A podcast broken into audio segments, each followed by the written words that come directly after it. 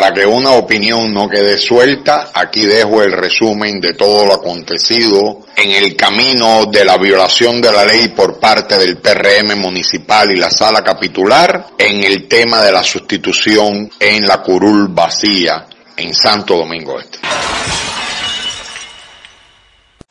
Es una lástima que el PRM en su en su intento fallido, equivocado de hacer una guerra imaginaria. O sea, hay segmentos del PRM que le hacen una guerra imaginaria, Manuel. A Melvin Hiraldo le toca, por lo que dicta la ley de partido, le toca la curul. Yo estoy seguro que Melvin Hiraldo ni quiere la curul que pertenecía a Papito.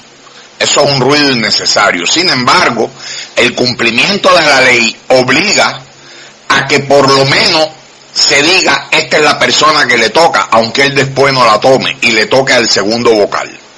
El PRM o un segmento del PRM en su lucha ha tratado de politizar convirtiendo a Manuel en un no PRMista, en el enemigo del PRM, sin, sin buscar incluso entendimiento entre las partes, en decir, la ley manda esto, pero nos hace falta la curul. O sea, renuncia tú también, como hizo Quiñones. Al final se trata de una lucha interna entre grupos del PRM, que hay unos de ellos que están, que quieren la alcaldía y ven a Manuel como una persona a derrotar donde quiera que esté, a Manuel o a llegados a Manuel. De eso se trata todo, no se trata ni de Ángela tan siquiera en, el listado que envía la Junta de posibles sustitutos, Ángela no aparece, Ángela perdió las elecciones. Ojalá le tocara a ella porque es una persona que se fajó, que se fajó para, para, para ganar. Pero como dice el señor Jacobo Colón, la ley es dura, pero es la ley. Y la ley, desgraciadamente, en lo que tiene que ver con estos temas, el PRM nunca ha cumplido con la ley el PRM, después de haber hecho acuerdos con aliados, violó muchísimos acuerdos, incluso en esta ciudad. En esta ciudad se violaron muchísimos acuerdos en contra de los aliados. Entonces ahora han, han, han creado una guerra ficticia. Hay algunos medios que han querido meter al señor Manuel Jiménez en esa guerra, en esa guerra, pero ellos saben, el PRM sabe que la ley de partido deroga cualquier otra ley. Entonces no se quieren guiar por la ley de partido. ¿Qué es lo que pasa ahora? Bueno, lo que pasa ahora es que si el PRM o los encargados por el PRM para hacer la juramentación juramentan, juramentan a Ángela, están violando la ley y cualquier vocal, cualquier eh, cualquiera de las personas que están en la lista de reemplazo pudiera someterlos al constitucional, a los tribunales superiores, y el tribunal superior va a decir de que a Ángela no le toca. O sea, a la propia Ángela no solo están metiendo en una guerra intestina que siempre ha corroído el partido hacia adentro, siempre ha corroído el partido hacia adentro, siempre ha corroído el partido hacia adentro, las luchas internas las luchas internas perjudican el gobierno municipal, perjudican el gobierno nacional, luchas internas también atentan contra Luis Abinader. Entonces, ¿qué pasa? Que no solo meten a Manuel en esa, en esa guerra, en esa guerra de grupos, sino que también meten a Ángela porque le crean una ilusión a Ángela, la misma que la misma ilusión que le hicieron a Claudio Camaño, que por haber quedado de primero en la lista como perdedor en las elecciones, decían de que le tocaba la curul de, de Josefa y no era verdad. O sea, y aquello también, el tema de Claudio Camaño, Josefa, Jason, que si es, también fue una lucha intestina, también el grupo de Burgos Gómez apoyando a Camaño en contra de Josefa porque los dos son candidatos a senador. Esa es la realidad de todo esto. No busquen que si la ley que siga, ah, óyeme, todo esto se trata de una lucha interna del PRM, que muchas veces socava la institucionalidad, que muchas veces violan la ley, no tiene que ver, ojalá, ojalá Melvin no estuviera en ese, eh, no fuera primer vocal para que no le tocara. Aparte, ¿de qué vale que Melvin, que está haciendo, a mi entender, un buen trabajo como funcionario, se meta al regidor? Eso no le suma nada a Manuel Jiménez. Y Manuel Jiménez lo sabe, por eso no se ha metido en esa guerra. Por eso Manuel Jiménez no se ha metido en esa guerra. Pero el otro grupo le conviene politizar para hacer quedar que esa es una pelea que pierde Manuel Jiménez de cara a ellos ser candidatos a alcalde. Pero eso está bien políticamente hablando.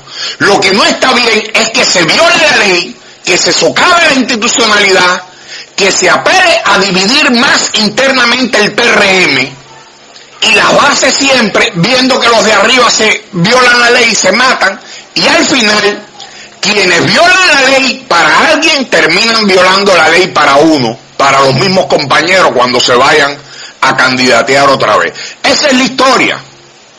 Esa es la historia. Por eso hemos dicho más de una vez que Manuel precisamente por no pertenecer a esa a esos grupos que luchan internamente dentro del PRM, por eso es que Manuel gana en este municipio. Por eso es que Manuel gana en este municipio. Y por eso es que Luis gana. Y por eso es que Antonio gana. Y por eso ninguno de los candidatos que sale del PRM histórico logra ganar. Porque los que han estado años en el PRM inmediatamente sacan la cabeza. Siempre hay alguien dentro del partido que se le intenta mochar. Porque eso es lo que saben hacer. Ojalá, ojalá eh, el partido a lo interno, a lo interno entienda de que es hora, hora de comenzar a tratar de cumplir la ley. La ley es la ley, la ley es dura, pero es la ley. Yo incluso, si hubiera tenido oportunidad de hablar con Melvin, a la primera que se mencionó, yo le hubiera dicho a Melvin que no se mete en eso, que hiciera una declaración pública y que deje que ellos se maten dentro, eh que dejen que ellos se maten dentro. Porque si Manuel, si Melvin no estuviera ahí, Manuel no estuviera ahí, ellos buscaran también cómo, cómo fajarse entre ellos, cómo crear ese ambiente entre ellos. Porque son incapaces de ponerse de acuerdo a lo interno, a lo interno. Terminan siendo la propia oposición de su gobierno, ya sea municipal o nacional.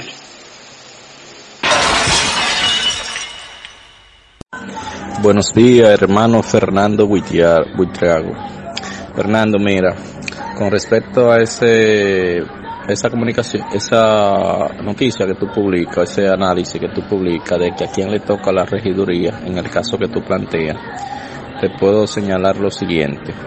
Cuando la ley 176-07 habla de que a falta del suplente se seguirá la lista, se refiere a la lista cerrada que se depositaba antes del voto preferencial. En consecuencia, se creaba una lista por número que era quienes ocupaban la curul de acuerdo al número que sacaba cada partido. Eso al quedar abolido por el voto preferencial, sustituye de manera automática e implícita la lista a la que se refiere ese artículo y en consecuencia esa lista imaginaria se crea sobre la base de la cantidad de votos que sacó cada, cada quien. Me explico. Si por ejemplo el partido que propuso o que tiene la vacante es el PRM, los candidatos del PRM que entran a ocupar esa curul cuando ya el, el suplente no va a asumir o decidió no asumir o por cualquier necesidad no puede asumir, eh, la lista es sobre la base del lugar que quedó cada uno de los participantes. Si esa persona, digamos, el PRM eh, tiene, sacó 10 curules, por decir un ejemplo, el que quedó en el número 11 subiría. Si el PRM sacó 12 curules, el que quedó en el número 13 que no pasó, ese subiría a ocupar la curul. Y esto ya es un caso eh, que yo particularmente llevé ante el superior electoral y me dieron ganancia de causa. Se originó en La Vega, con la diferencia que en La Vega no fue que el que el suplente no quiso asumir, sino más bien que la Junta Electoral de La Vega rechazó el listado de los suplentes y el partido del PRM, con todos los líos que tenía, no se ocupó de regularizar eso y al final se quedó vacía la lista de los suplentes. Cuando me doy cuenta de eso, para mi cliente lo que hago es que apelo a el artículo para que la, a la ley para que la Junta, para que el Tribunal Superior Electoral eh, me declarara quién ocupaba la plaza. Así lo hice y hoy por hoy ya eso es como una decisión que ya la persona tiene un año, justamente en noviembre, que asumió la posición.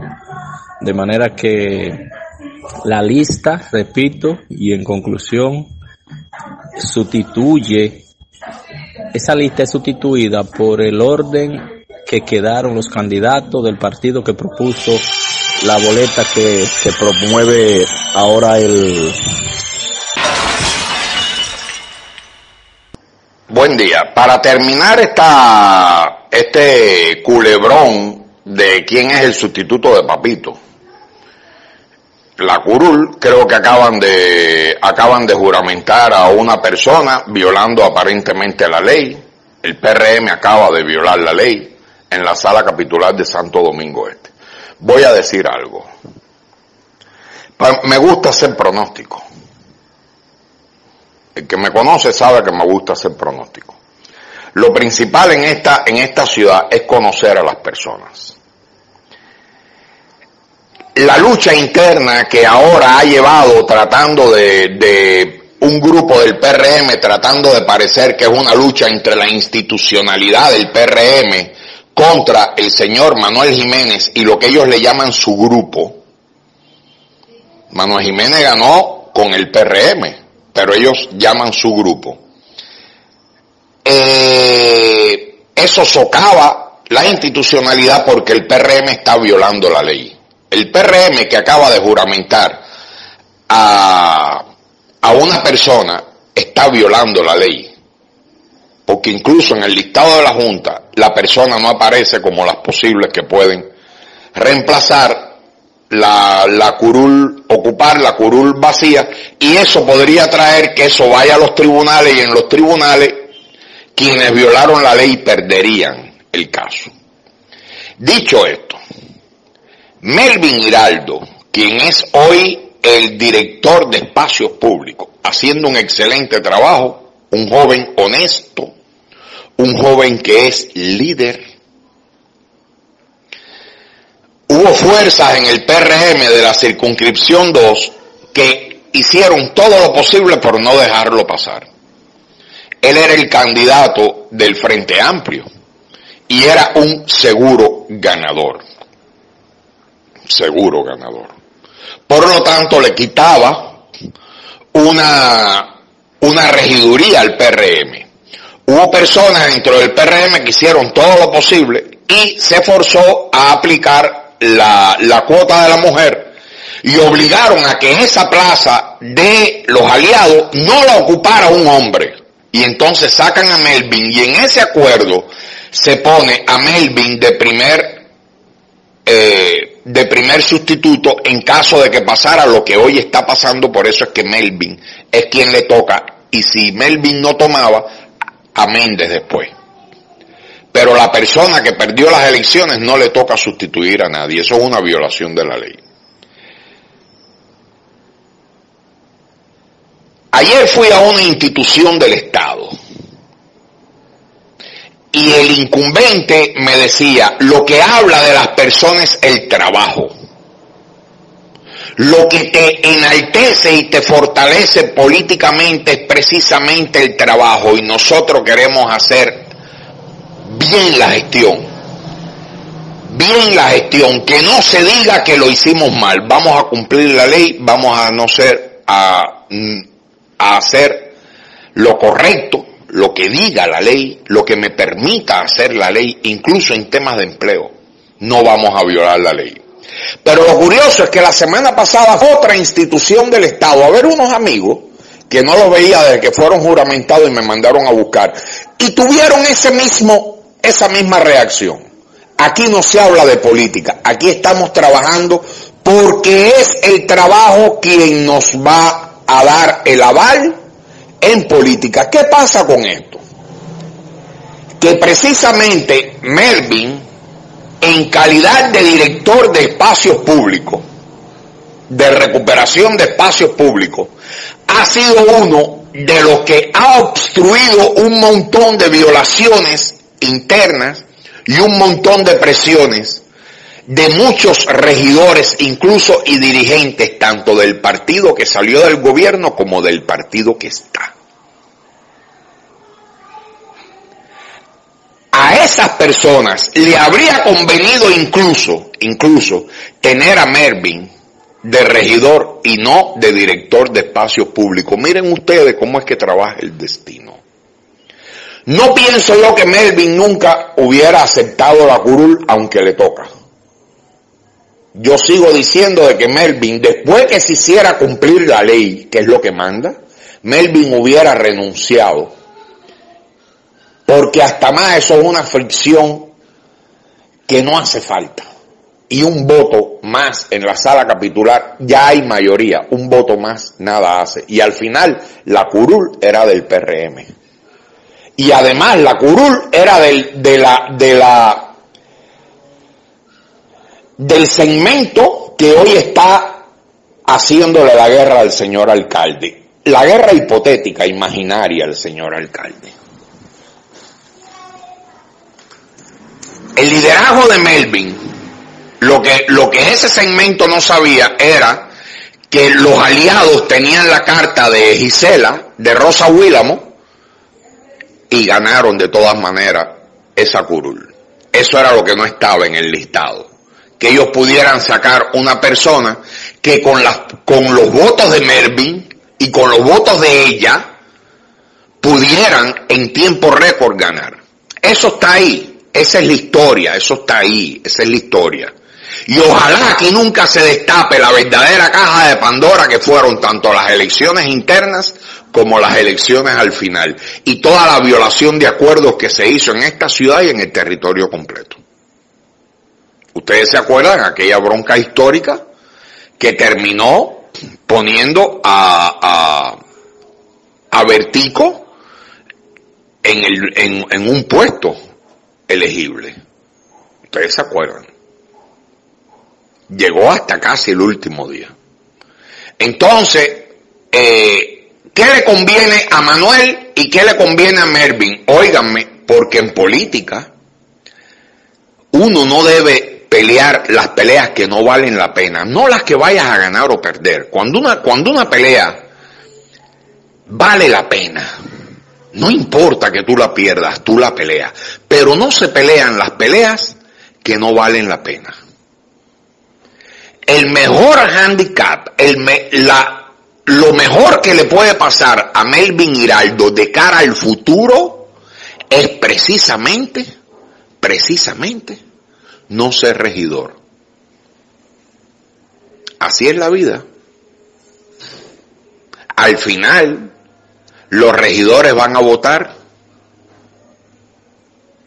Iba a decir por su conciencia, pero déjame cambiar la palabra. Al final los regidores van a votar por sus intereses de todo tipo. Y un voto, un voto ni cuenta. Comentario de Fernando Buitrago para el segmento A lo Claro. うん。